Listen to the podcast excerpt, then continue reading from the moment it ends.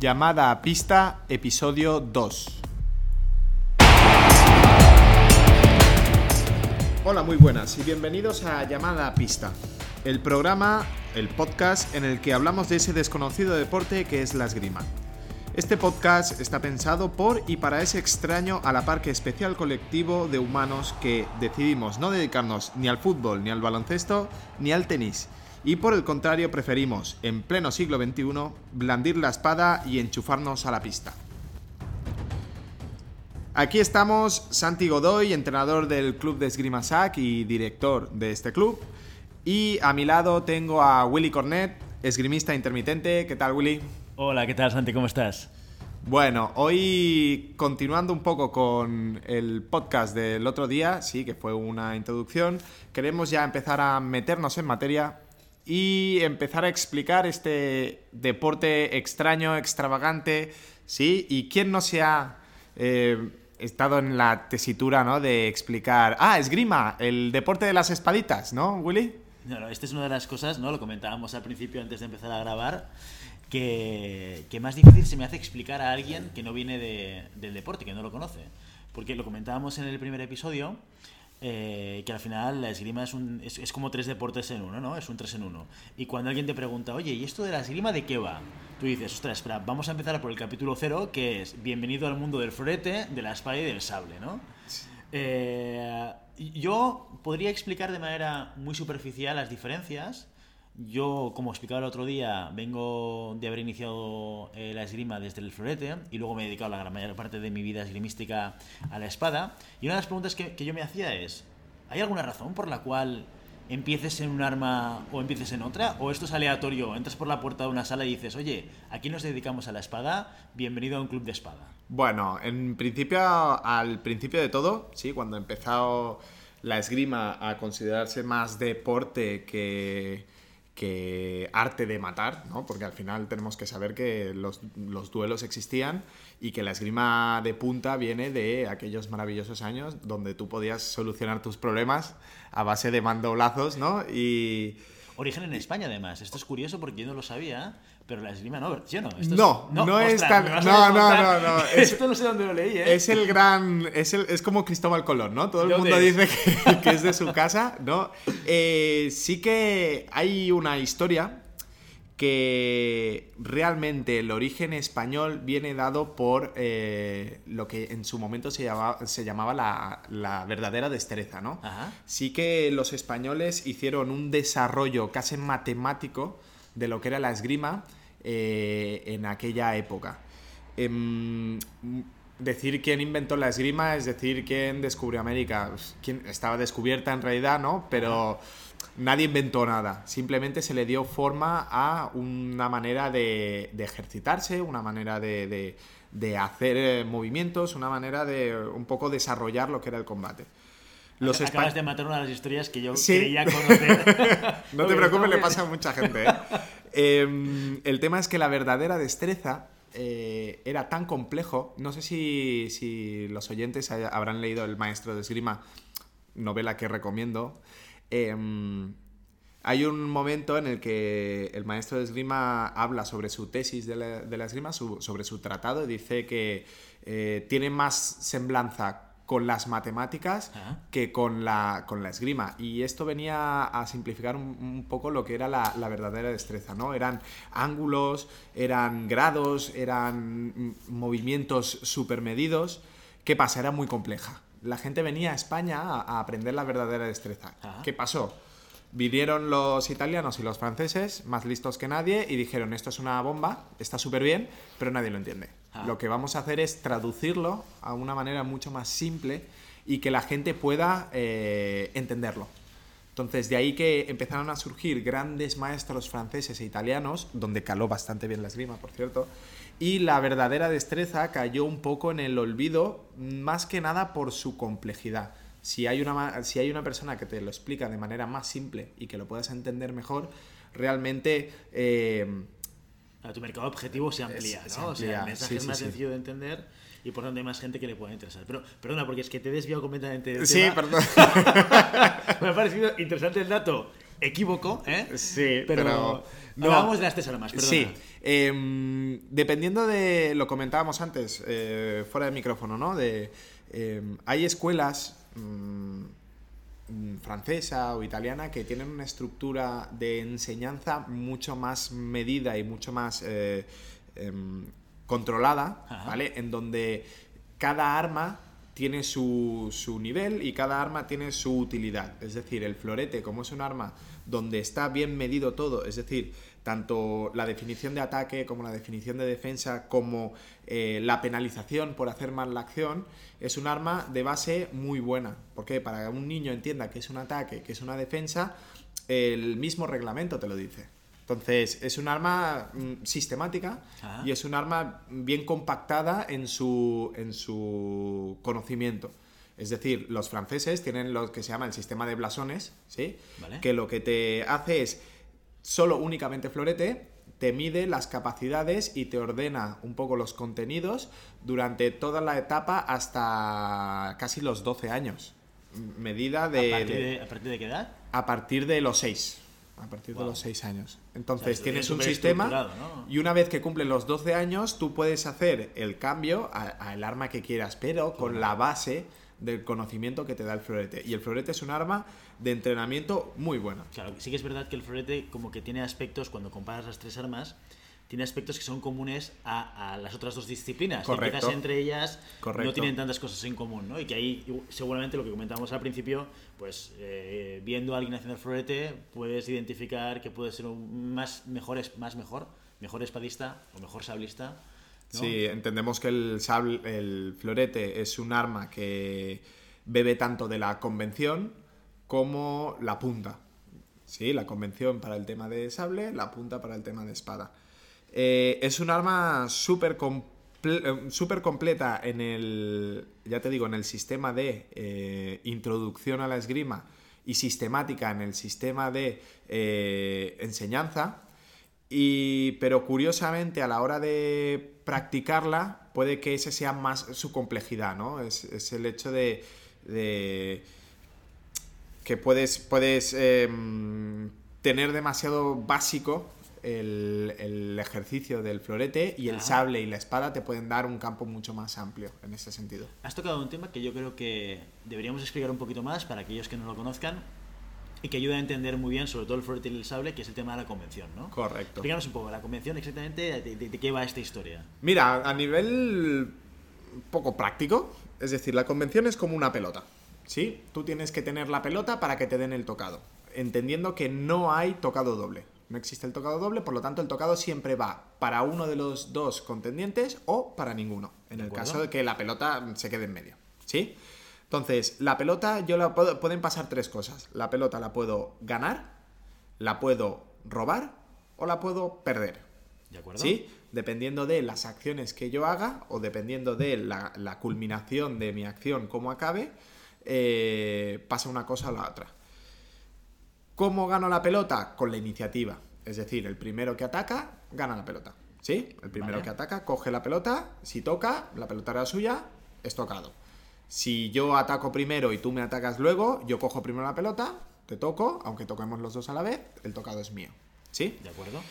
La pelota la puedo perder en el momento que yo inicie un ataque y este ataque falla, es decir, culmina y no hay tocado, automáticamente la pelota pasa al otro. ¿Sí? Es decir, nunca puede. La pelota siempre tiene un dueño. Siempre tiene la iniciativa o siempre tiene la prioridad de la acción uno de los dos contrincantes. ¿De acuerdo? ¿Sí? Em, si la pierdo, automáticamente pasa a ti. En el caso de que tú me toques, ¿sí? La pelota la tenías tú, el tocado es tuyo. Y también la puedo robar en el momento que yo ejecuto una acción defensiva, Ah, ¿vale? Yo te robo la prioridad, yo te robo esta pelota para poder hacer efectivo mi tocado y mm, evitar que tú me toques. O sea, básicamente tenemos a dos personas tirando, ¿de acuerdo? Que aquella que inicia la acción de ataque, corrígeme si me equivoco, Sí, ¿eh? O sea, aquella que inicia la acción de ataque tiene el derecho de tocado. Correcto. Siempre que haya alguien con la iniciativa, que siempre tiene que haber uno de los dos, en caso de tocado doble, el tocado va para el que tiene la iniciativa. Y la iniciativa se tiene de tres maneras. O bien porque yo inicio el ataque y lo consigo, o bien porque yo robo la iniciativa de mi contrincante o bien porque mi contrincante me la roba a mí. Correcto. ¿no? Sería un poco... Correcto. ¿Y qué es lo que pasa eh, con aquellas acciones que no son tan evidentes? ¿no? Porque entiendo que, por ejemplo, una acción de robo podría ser una parada, ¿no? Tú Claro, me atacas, ¿no? el- Yo tengo una parada, una parada que podría ser una acción de robo, pero tú reaccionas a esa acción de robo eh, y, y me tocas. O tocamos simultáneamente los dos, ¿no? El tema es que la acción, el- la figura de... Aquí entramos en otro, en otro ámbito, que es la figura del árbitro, ¿sí? La figura del árbitro es la figura de juez eh, que define qué ha pasado. Entonces, a lo que ha pasado, en esgrima se le llama, se le llama frase de armas. De. La frase de bonito, armas, sí, Frase es, de es armas. precioso, sí, sí. Eh, la frase de armas es aquella frase que mediante la, el- la ordenación de las acciones que han pasado, ¿sí? man- manteniendo un poco la línea de quién tiene la prioridad, quién la ha perdido, quién la ha ganado y para quién es el tocado. Veas el caso. Vale. Yo te ataco, tú me haces parada respuesta, yo te hago otra parada y, toco, y tocamos a la vez, ¿no? Vale. Entonces la frase de armas sería ataque de Santi, ataque de la derecha, sí, parada respuesta, contra parada respuesta tocado para mí. Es decir, siempre marca quién es el último que ha tocado, quién, quién ha hecho la acción defensiva y para quién va el punto. Ser, acuerdo. ser, ser árbitro de florete, para mí creo que es de las, de las cosas más difíciles que hay dentro de la esgrima. De Claro, florete y de sable. claro, y también el peso que tiene el árbitro en determinadas acciones. Claro, es que es el que, define, ¿no? es el que define para quién va el punto. Es completamente subjetivo al final. Pues ahora te voy, a, te voy a rizar el rizo y, y- y esto quizás es, es, eh, es algo que no sucede, ¿no? Pero ¿se puede dar una acción con una parada errónea? Y tanto, O sea, pero esto te cambia completamente la frase de armas. claro. Porque estamos comentando antes que la esgrima es de los pocos deportes en donde la normativa te define la técnica de la, de la esgrima. Es decir, eh, tú puedes hacer parada, pero puede ser una parada respuesta o puede ser mal parado. La única diferencia es que una parada respuesta tiene que ser con el tercio, de, eh, tercio fuerte de la hoja, ¿sí? Vale. Para, to- para, para dominar la, eh, la hoja rival y O sea, lo que tocado. sería la zona más cercana a, a la cazoleta. que es lo que protege la mano, ¿no? Y una mal parado sería esa misma acción, pero en vez de ser con el tercio débil, eh, tercio fuerte, perdón, es con el tercio débil. Es decir, la parada no se ejecuta de manera correcta porque el la normativa te dice que la parada es con el tercio fuerte y tú lo estás haciendo con el tercio débil. Por lo tanto, ya pasa de ser una parada respuesta a una toma de hierro. Pasa de ser una acción defensiva a, hacer, a ser una acción contraofensiva. Por lo tanto, no cumple la norma de robarte la prioridad, por lo tanto, la prioridad sigue siendo tuya, porque es sobre tu ataque. O sea, ante una mal- mala parada, en caso de tocado doble, el tocado se lo lleva el, El que ha hecho el atacado, ataque, sí. ¿no? porque mantiene la, la iniciativa. Entonces, estas, estos detalles son percepción subjetiva del árbitro. Eh, también hay que decir que ahora con las nuevas tecnologías, el, el videoarbitraje y todas estas cosas, ¿Tenemos bar o no? Tenemos bar. Tenemos bar, tenemos ¿En de- serio? la esgrima es de después del tenis de los primeros deportes donde se empezó a implementar el, El ojo de halcón. el ojo de halcón, el videoarbitraje. Eh, ¿Qué pasa? Había un problema, sobre todo empezaron a, a- a surgir problemas porque, por ejemplo, el videoarbitraje que se ve una vez a tiempo real y una vez a cámara lenta, Sí. eh, ya hablaremos de los tiempos de esgrima, pero a cámara lenta existen más tiempos de esgrima de lo que puede ver el ojo real. Claro. Por lo tanto, la acción que pueda ver el ojo humano siempre será más sesgada que lo que pueda ver el ojo humano a, a ralentizado. O sea, ¿no? Incluso la frase de armas será más La- compleja, más rica. quizás, La ¿no? frase de armas será más compleja y donde yo puedo ver ataque, porque inicio con la mano y, y salgo con las piernas, veo el vídeo arbitraje y es ataque sobre la preparación del otro, porque mis piernas salen primero y mi brazo sale tarde. Claro. Entonces, al principio sí que había esta eh, poca depuración de la técnica que ahora se ha depurado más precisamente para que en estos momentos del videoarbitraje sea aún más claro y no te perjudique a ti el hecho de, de pedir este esta El ojo de halcón o lo que el sea. ojo de halcón. Y eh, otra de las grandes diferencias entre las diferentes armas es dónde tocamos, ¿no? Que sería otra de las diferentes más evidentes, ¿no? Que, que podemos encontrar. Sí, mira, em, hay que. Estábamos comentando antes que tienen una historia bélica, las tres armas. Puede ser que el florete, em, y no es para que se sientan mal los floretistas, ¿no? Pero el florete realmente nunca fue un arma. Es decir, el florete A ver, nace... a ver qué vas a decir. Ya, vas a cabrear una, una parte de la gente No, que no, no, escuche. no. De- eso es simplemente historia, ¿eh? No, no. Eh, el, antiguamente solo había espada y, y- y sable, ¿no? Eh, cuando practicaban, se, se practicaba con espadín, que era el- Ah. el- la espada más pequeña de, de entreno. ¿Qué pasa? Eh, el florete es una adaptación a la práctica de la esgrima. Ajá. Es decir, es un arma de sala. Al igual que la espada sí que era un arma eh, pensada para y por y para la, la guerra, para el combate real, el florete era un arma pensada para y por y para la, la gente que practicaba es- este deporte. ¿sí? De más, más ligera. eh, una de las curiosidades es que se llama florete porque la punta se martillaba y se abría en forma de flor. Ajá. Sí, por eso quedaba el nombre de florete. Y realmente es el arma de sala. La espada viene de la antigua espada ropera, Ajá. ¿sí? Y el sable viene del sable de caballería y de, y de naval, ¿no? Eh, ¿Qué pasa? El florete lo cambió todo. ¿Por qué?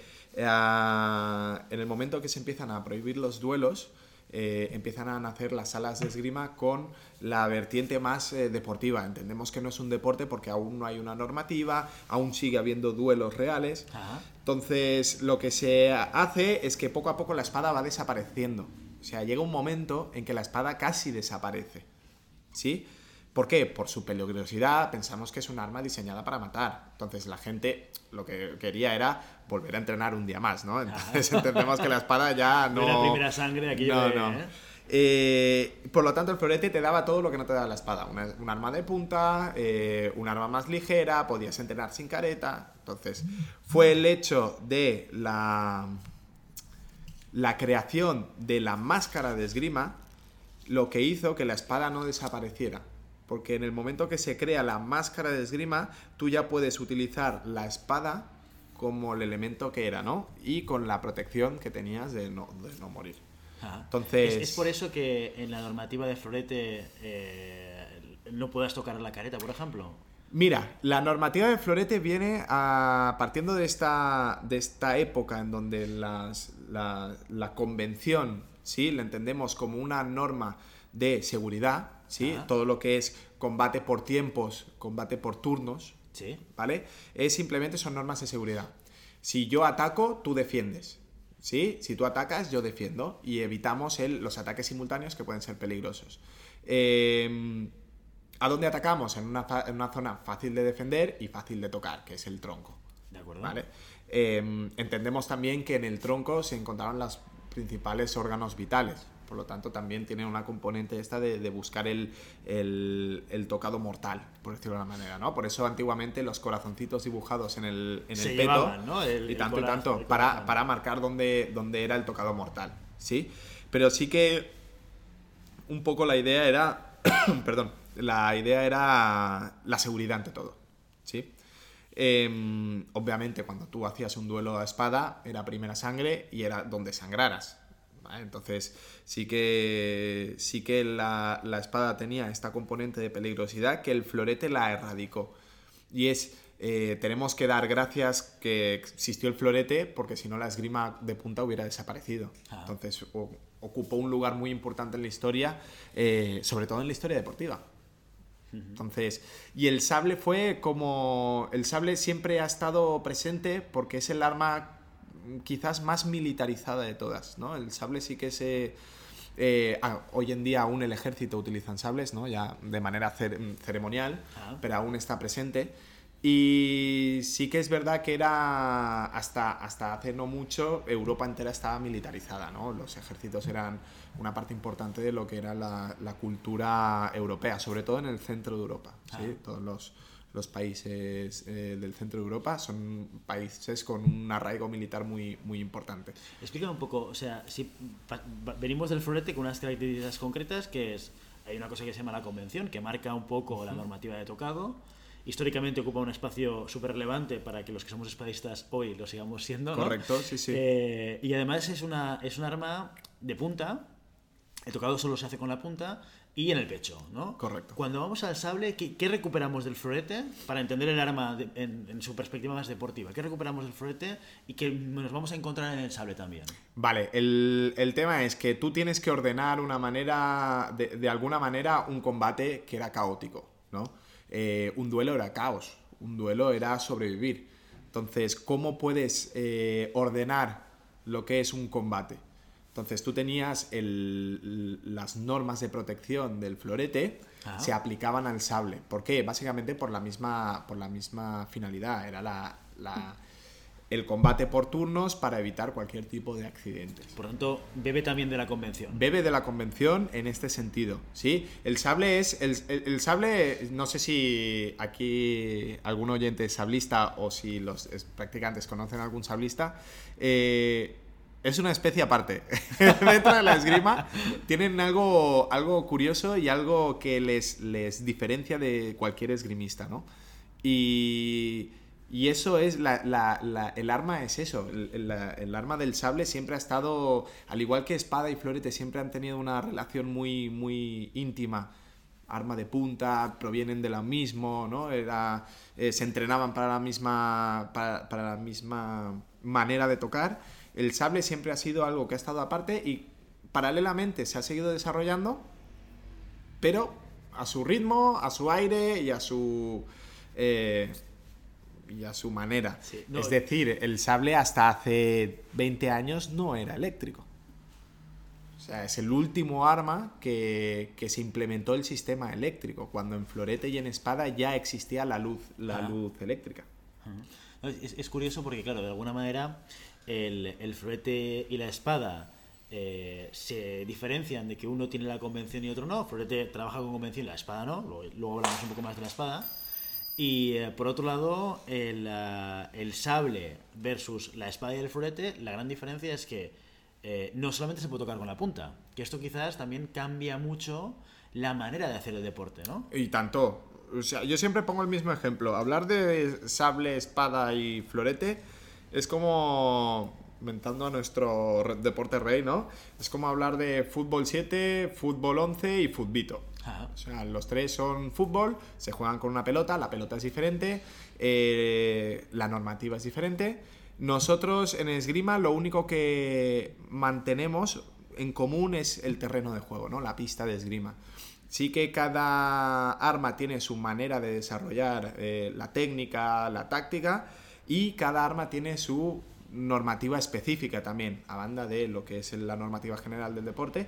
Cada, cada arma tiene su especificación eh, normativa eh, para ella Ajá. misma. Por nombrar alguna de estas especificaciones, en sable eh, podemos tocar en la careta, ¿verdad? Podemos tocar en la careta, ¿En el podemos tocar de... Sí, podemos tocar de cintura hacia arriba. De cintura hacia arriba y cuenta todo. No- Sí. No, solo de torso como el florete. ¿eh? Básicamente esto viene de los, de los deportes, de los combates a caballo, ¿no? El, el sable es un arma de caballería que se buscaba el poder de corte antes que el pinchazo, Ah. ¿sí? Entonces tú cuando desarrollabas un, un- un combate a caballo, lo último que querías era atacar a las piernas de tu rival, ¿no? Porque mientras tú atacabas la pierna, el otro te atacaba la cabeza y obviamente mientras tú le pudieras cortar una pierna, el otro te cortaba la cabeza. y ya está, se acabó el Y juego.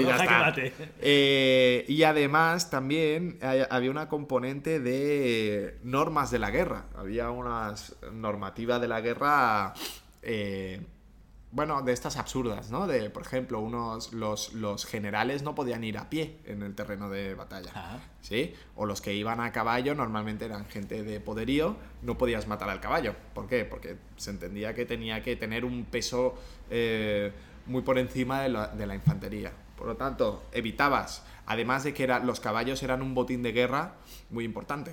¿vale? Entonces evitabas dañar al caballo y, sobre todo, obviamente tenías una finalidad mm, mucho más mortífera al atacar a, la- a blancos por encima de la cintura que no por debajo de la cintura. Y de punta y de filo. De punta y de es- filo. Que esto es, que esto es muy interesante cuando ves el, ah, cuando ves la esgrima, cuando ves el, el asalto de esgrima, que si vais a YouTube veréis muchos asaltos eh, de diferentes competiciones internacionales y, y os recomiendo que entréis a, a, ver algún asalto de sable, de espada y de florete. Ya veréis que el sable es, es completamente diferente porque la propia guardia es con la punta mirando hacia el techo. Correcto. ¿no? Ya Eh, busca la guardia, como dicen los samuráis, ¿no? La guardia tiene que ir orientada al tocado. Entonces, si mi tocado se va a hacer predominantemente con el- la hoja, mi guardia irá orientada a que el golpe con la hoja sea mucho más rápido y mucho más eficaz. Al igual que cuando el florete y la espada tienen la punta avanzada, te permite, uno, que el tocado ya esté orientado hacia su blanco, dos, que genere un peligro táctico que impida que el otro se sienta cómodo para poder eh, tocarte a ti. Y si nos vamos a la espada, al principio decíamos, oye, el, eh, tengo la sensación, o yo, te decía a ti, tengo la sensación de que la espada es el, arma más sencilla, ¿no? Porque mm, desde mi punto de vista como tirador, al final, si yo tengo la convención que me genera complejidad a la hora de entender si toco o no toco, tengo el impacto del árbitro en determinadas acciones, la espada es mucho más sencilla. Quien toca primero toca, y si he tocado doble, punto para los dos, ¿no? Y además puede tocar en todas las partes del cuerpo. Pero tú me decías, no, ojo Willy, porque no es exactamente... o sea, esa simplicidad la- no es sí, claro. simple, Al final eh, tenemos que entender los, las piezas que componen lo- todo lo que es un combate de esgrima, ¿no? Tienes la, la pieza de la componente técnica, que obviamente en florete y en sables eh, esta pieza es mucho más grande. Tienes la, la pieza de la componente táctica, Ajá. ¿no? Que puede ser que en espada, al poder dar en todo el cuerpo y al no tener una, una restricción de tocados, que es la convención, puede ser mucho más compleja a nivel táctico, se te abren mucho más las, las posibilidades. Si os, si os dentro de estos eh, asaltos que podáis llegar a ver eh, por, por internet, eh, os daréis cuenta de eh, ya solo el nivel de, de- de toma de decisión que existe en un combate y en otro, ¿no? El sable prácticamente la decisión se toma antes de empezar el tocado, ¿no? Ajá. Son tocados, el sable, mm, por decirlo de una manera, mm, ya que no haya tiempo en el sable te indica que son combates muy rápidos. Por lo tanto, la toma de decisión es inmediata, ¿sí? El florete lo que tienen son eh, tocados muy largos pero con muchas acciones. ¿Por qué? Porque la componente técnica es tan compleja que tú puedes hacer encadenamientos de acciones, ¿sí? Eh, en todas las soluciones que, que se te pueden dar, ¿no? Es como seguir eh, combos, ultra combo, Ajá. eh, combo simple, combo doble, ultra combo, Como ¿no? Street Fighter, ¿no? Igual. Que Le das al botón y... Y la espada lo que pasa es que al no tener una línea de trabajo como puede ser la convención, todo vale. Y en el momento que todo vale, se abre un universo de posibilidades, que lo que genera es lo- la temida incertidumbre, ¿no? Es, Ah. no sé si lo que he decidido está bien. ¿Por qué? Porque el otro puede reaccionar de cualquier manera. Entonces, la componente táctica y la componente estratégica va más allá de lo que es la técnica en sí, sino que va directamente al tirador. Ajá. Es decir, cómo se comporta ese tirador, eh, es ofensivo, es defensivo, pero él como persona, no como esgrimista. Entonces se te abre una componente táctica y una componente estratégica que, eh, a mi entender y a mi parecer, no tienen las otras dos armas. Pero técnicamente es una, una arma mucho más simple. Ah, de acuerdo, de acuerdo. Muy bien. No sé si he, No, no, me, he es liado que- demasiado en la explicación, pero No, no, es, es- pero- es difícil, es difícil de sintetizarlo porque eh, caeríamos en un error de- diciendo eh, este arma es más fácil y este arma es más difícil. Todas tienen su complejidad, todas tienen su, su dificultad, eh, todas tienen sus puntos mm, fuertes y sus puntos débiles. Eh, hemos empezado el podcast diciendo ¿cómo se sabe qué arma hacer? Mm, Al Esto es, principio, clave, esto es una buena pregunta, ¿eh? esa Porque es una buena pregunta. Al dices, ¿yo qué final hago, es, no? es- es- Puede ser eh, o. Hay dos, dos- dos cosas que pueden pasar. Tú caes en una, un club de espada, como es el, el mío, por ejemplo, y no te queda más remedio que hacer espada. Pero tampoco tienes nada con qué comparar. Es decir, no es que tú hagas las tres armas y decidas una, ¿no? Simplemente caes en esta y puedes desarrollar más tus capacidades o menos. Un buen esgrimista será buen espadista, buen sablista, buen floretista. ¿Sí? Pero sí que es verdad que hay elementos personales, como por ejemplo la velocidad de reacción o, o el físico, que te pueden dar más prioridad a lo que son armas de convención o puedes tener una componente mucho más táctica y una visión de juego y una visión de, de lo que puede pasar más amplio y te puedes orientar más hacia un arma como la espada. yo creo que para cerrar el, el, podcast de hoy tienes que contarnos la historia esta de la escuela húngara, ¿no? Ah, bueno, ahí, mira, fíjate, sacando esta y ahí os recomiendo un libro muy bueno que es el eh, Blandir la espada. Sí, de del Richard Cohen. ¿Sí? Y en uno de esos, del, del, principio del capítulo, dice, si quieres ver qué, em, qué tipo de esgrimista eres, si eres floretista, espadista o sablista, ponte detrás de una persona que esté practicando con un globo y hazlo explotar. Si el que se gira eh, y hace un fondo, ¿sí? Ese será floretista. Si se gira y te va a pegar, ese es sablista. Y si se, se gira y se queda quieto a la espera de qué es lo que pasa, ese es, espadista. Entonces, es una manera muy simple, muy clara de, sintetizar todo esto, ¿no? Las, las, condiciones y capacidades que tiene que tener cada, cada deportista para orientarse a un arma o a la otra. o sea que ya lo sabéis, si tenéis dudas en saber si sois espadista, floretista o sablista en naturaleza, conseguir un globo ¿eh? y pedirle a alguien que, os haga la prueba. Que, Pero tiene que ser un globo muy grande, ¿eh? Si, si esos de, agua que no se oyen, eh, mal vamos. Mal vamos. Bueno, pues nada, para acabar queremos invitaros a que os pongáis en contacto con nosotros y nos deis vuestra opinión o nos digáis si queréis que hablemos de algún tema en concreto o alguna pregunta o simplemente decir nos encanta o es un rollo patatero, ¿no? Todo, todo está... todo vale. Todo vale, todo vale. Eh, lo podéis hacer en www.llamadapista.com barra contacto. ¿Sí? Si tenéis alguna pregunta para hacernos, podéis dejarla en el formulario de contacto y lo comentaremos en el siguiente podcast. Cualquier tema que os, os interese, ya lo dijimos, mm, nos eh, desde nuestra humilde experiencia, sí, eh, os daremos... Nuestra opinión personal. Os daremos... Lo comentaremos en este podcast, ¿no? Compartiremos las diferentes, el diferente feedback que nos vayáis dando y lo, y lo grabaremos aquí para vosotros. Y si el contenido de este podcast te gusta, eh, no olvides de suscribirte o compartir este episodio con cualquiera en, la, en las redes sociales. ¿sí? Danos 5 estrellas en iTunes y comenta lo que quieras en iVoox. Sí, eh, estamos em, abiertos a cualquier consulta. y esto nos ayuda a ganar visibilidad y a que otras personas que le puedan interesar el tema este de la esgrima, pues que le pueda llegar este podcast. Bueno, hasta aquí todo. Muchas gracias por, estar allí, por vuestro tiempo, por vuestra atención y por vuestro interés en este maravilloso deporte que es la esgrima. Eh, nos escuchamos la semana que viene. Hasta entonces. Hasta la próxima.